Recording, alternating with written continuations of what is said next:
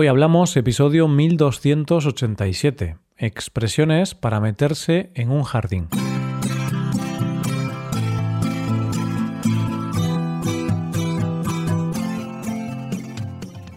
Bienvenido a Hoy Hablamos, el podcast para aprender español cada día. Ya lo sabes, publicamos nuestro podcast de lunes a viernes. Si quieres ver la transcripción, la hoja de trabajo de cada episodio con explicaciones y ejercicios, y disfrutar de muchas otras ventajas, puedes visitar nuestra web hoyhablamos.com. Hazte suscriptor premium para acceder a todas esas ventajas. Buenos días, tardes o noches, dependiendo de si estás en California, Londres o Japón. ¿Qué tal va todo?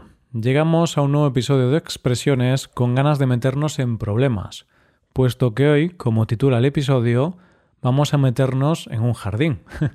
bueno, en realidad no. En realidad vamos a hablar de algunas expresiones que contienen algún elemento relacionado con las plantas, los árboles, los jardines. Eso sí, la mayoría de expresiones tendrán un sentido figurado. Verás que no son lo que parecen. En el día de hoy tendremos frases como echar raíces, dejar plantado a alguien o estar sembrado. Coge lápiz y papel porque empezamos. Hoy hablamos de expresiones para meterse en un jardín. ¿Tienes buena mano con las plantas? ¿Eres bueno en el jardín? ¿Te gusta sembrar? Bueno, no te preocupes, no tienes que tener buena mano con el jardín para escuchar este episodio. No voy a hablar de eso. Voy a hablar de expresiones que guardan relación con este tema, pero solo con el léxico. Como siempre, vas a escuchar estas expresiones en contexto, con una historia más o menos divertida. En este caso, te presentamos a Sara, una italiana que reside en Valencia. Ya sabes, presta atención a las expresiones que contengan palabras relacionadas con el tema de la jardinería. Vamos allá. Sara es una chica de Venecia, Italia, residente en Valencia. Lleva siete años viviendo en esta ciudad, donde trabaja, tiene amigos e incluso ha formado una familia. Sara ha echado raíces en Valencia. Hace unas semanas quedó con sus amigos españoles en un bar estaban bromeando sobre algunas cosas típicas de España. Por ejemplo, la tomatina de Buñol, el ratoncito Pérez o el amor incondicional de los españoles por el aceite de oliva.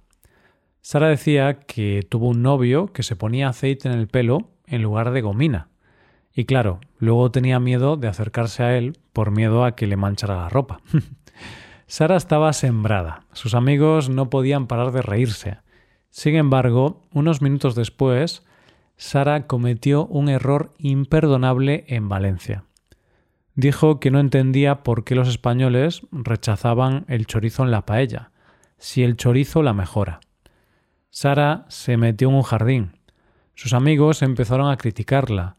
No entendían que Sara dijera tal tontería.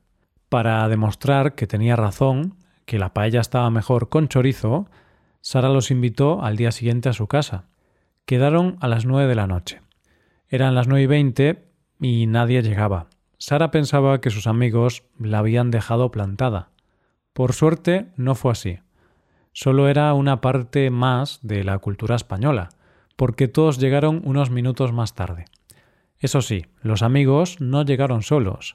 Todos llegaron con un plato italiano modificado o mal hecho. Por ejemplo, Rubén llegó a su casa con un plato de carbonara preparado con nata o Isabel llegó con una pizza boloñesa. Menuda combinación. Al ver esto, Sara se quedó boquiabierta, diciendo que esos son pecados en la cocina italiana. Entonces fue cuando sus amigos le respondieron Quien siembra vientos recoge tempestades. A pesar de todas estas locuras culinarias, hay que decir que a los amigos de Sara les encantó la paella con chorizo. Algunas veces hay que tener una mente abierta e innovar, especialmente en la cocina, ¿no crees? Esta situación de la historia de hoy pasó realmente, pasó cuando un famoso cocinero, Jamie Oliver, propuso esta receta. Muchos españoles se enfadaron y se sintieron ofendidos. Incluso fue noticia durante algunos días. Menuda polémica por un plato. Bien, pues nos dejamos de polémicas porque ya ha llegado la hora de que vayamos a practicar con las expresiones de hoy. Han sido cinco, así que vamos a por ellas. Pues empezamos con echar raíces, una frase que hemos visto, o mejor dicho, oído en este fragmento. Lleva siete años viviendo en esta ciudad, donde trabaja, tiene amigos e incluso ha formado una familia. Sara ha echado raíces en Valencia. Como puedes apreciar, la expresión echar raíces está compuesta por el nombre femenino raíz, que es el órgano de la planta que suele estar bajo tierra para absorber el agua y los minerales necesarios para su crecimiento. ¿Qué pasa entonces cuando una persona echa raíces en un lugar? Pues que esa persona se establece de manera permanente en ese lugar y además se siente muy cómoda ahí. La planta absorbe agua y minerales, y la persona absorbe la cultura, el lenguaje y otras cosas necesarias para sentirse cómoda, para echar raíces en un lugar. Una persona es de donde se siente y no de donde nace, ¿no crees? Los humanos tenemos esa capacidad. Somos camaleones y podemos echar raíces en cualquier lugar donde nos sintamos como en casa. Bien, pues después de esto vamos a por la segunda expresión del día, se trata de estar sembrado. Una frase pronunciada aquí.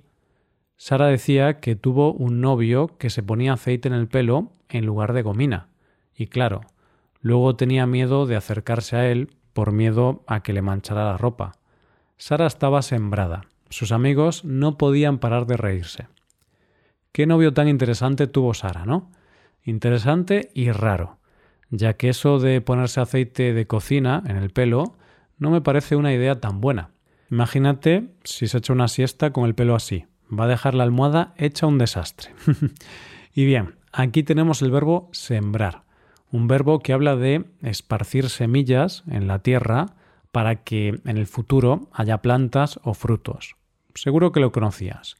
Pero, ¿qué significa eso de que Sara estaba sembrada?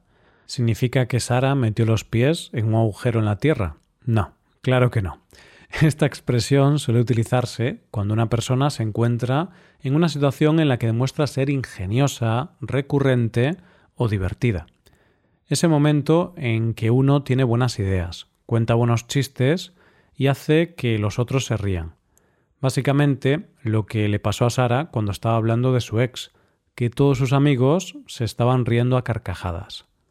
Así, si estás viendo un monólogo de tu humorista favorito y te estás riendo todo el tiempo con las cosas que dice, podrás decir que ese humorista está sembrado, es decir, que está siendo muy ingenioso y divertido. Llegamos a la tercera expresión. Vamos a meternos en un jardín, frase que nos hemos encontrado aquí. Dijo que no entendía por qué los españoles rechazaban el chorizo en la paella, si el chorizo la mejora. Sara se metió en un jardín. Sus amigos empezaron a criticarla. No entendían que Sara dijera tal tontería. Qué atrevida fue Sara. Esas cosas no se pueden decir en Valencia, el lugar en el que la paella es una religión. Bien, ¿qué significa eso de que una persona se mete en un jardín? Pues una persona se mete en un jardín cuando se enreda en un discurso, en una situación complicada, cuando se mete en problemas innecesariamente. Imagínate que estás en casa de tus suegros, los padres de tu pareja. Uno de ellos te pregunta si te ha gustado la comida que te han preparado. Tú, en lugar de decir que sí, que te ha encantado, dices que no ha estado tan buena como en casa de tus padres. bueno, podemos decir que te has metido en un jardín. Has creado un problema innecesariamente, no siempre la mejor opción es ser sincero. Al menos, en este caso, no creo que sea una buena opción. Y llegamos ya a la cuarta expresión del día, dejar plantado a alguien. La hemos escuchado aquí. Sara los invitó al día siguiente a su casa. Quedaron a las nueve de la noche. Eran las nueve y veinte y nadie llegaba. Sara pensaba que sus amigos la habían dejado plantada. Por suerte, no fue así. Solo era una parte más de la cultura española, porque todos llegaron unos minutos más tarde. Ay, esa impuntualidad española entre los amigos. Algunos extranjeros no acaban de entenderlo, claro. vale, pues antes te hablaba del verbo sembrar y ahora del verbo plantar. Plantar es meter en la tierra una planta o una parte de una planta para que se desarrolle y eche raíces en esa tierra. Sencillo, ¿verdad? Entonces, ¿qué quiere decir que una persona ha dejado plantada a otra persona? Significa que la persona no acude a la cita programada y abandona, es decir, deja plantada a la persona con la que había quedado. De esta manera, si yo le digo a Rebeca que voy con ella al cine y finalmente no aparezco, se queda esperándome, entonces la he dejado plantada. Se ha quedado como una planta, sola, esperando y sin moverse del lugar. y ahora, por último, llegamos a la quinta y última expresión. Llegamos a la parte en la que se hablaba sobre la venganza de los amigos de Sara por su loca afirmación de la paella. Ha sido aquí. Rubén llegó a su casa con un plato de carbonara preparado con nata. O Isabel llegó con una pizza boloñesa. Menuda combinación. Al ver esto, Sara se quedó boquiabierta, diciendo que esos son pecados en la cocina italiana. Entonces fue cuando sus amigos le respondieron Quien siembra vientos recoge tempestades. Volvemos a encontrarnos con el verbo sembrar. Por supuesto, creo que te has dado cuenta de que la frase es metafórica. Quien siembra vientos recoge tempestades. Sembramos una semilla y luego recogemos un tomate, pero no podemos sembrar viento y luego recoger una tempestad.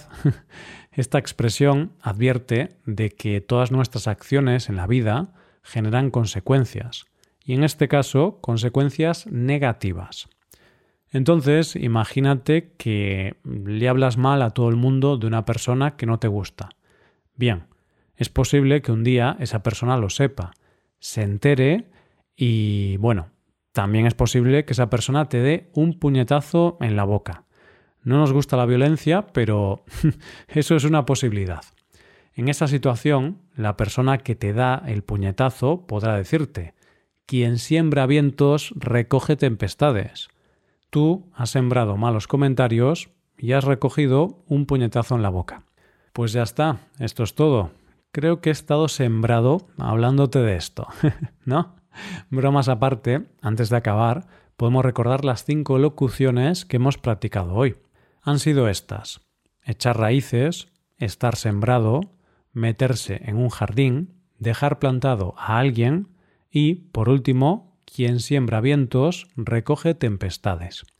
Ahora vamos a ir despidiéndonos, pero quiero contarte una cosa más. Quiero recordarte que puedes hacerte suscriptor premium. De esta forma te podrás beneficiar de múltiples ventajas, como la transcripción de los episodios o la posibilidad de practicar con actividades, entre otras cosas. Ya conoces el dicho, quien siembra suscripciones premium para aprender español recoge un nivel muy avanzado. Así que ya lo sabes, búscanos en nuestra página web hoyhablamos.com. Muchas gracias por escucharnos. Nos vemos en el episodio de mañana con más noticias en español. Pasa un buen día. Hasta mañana.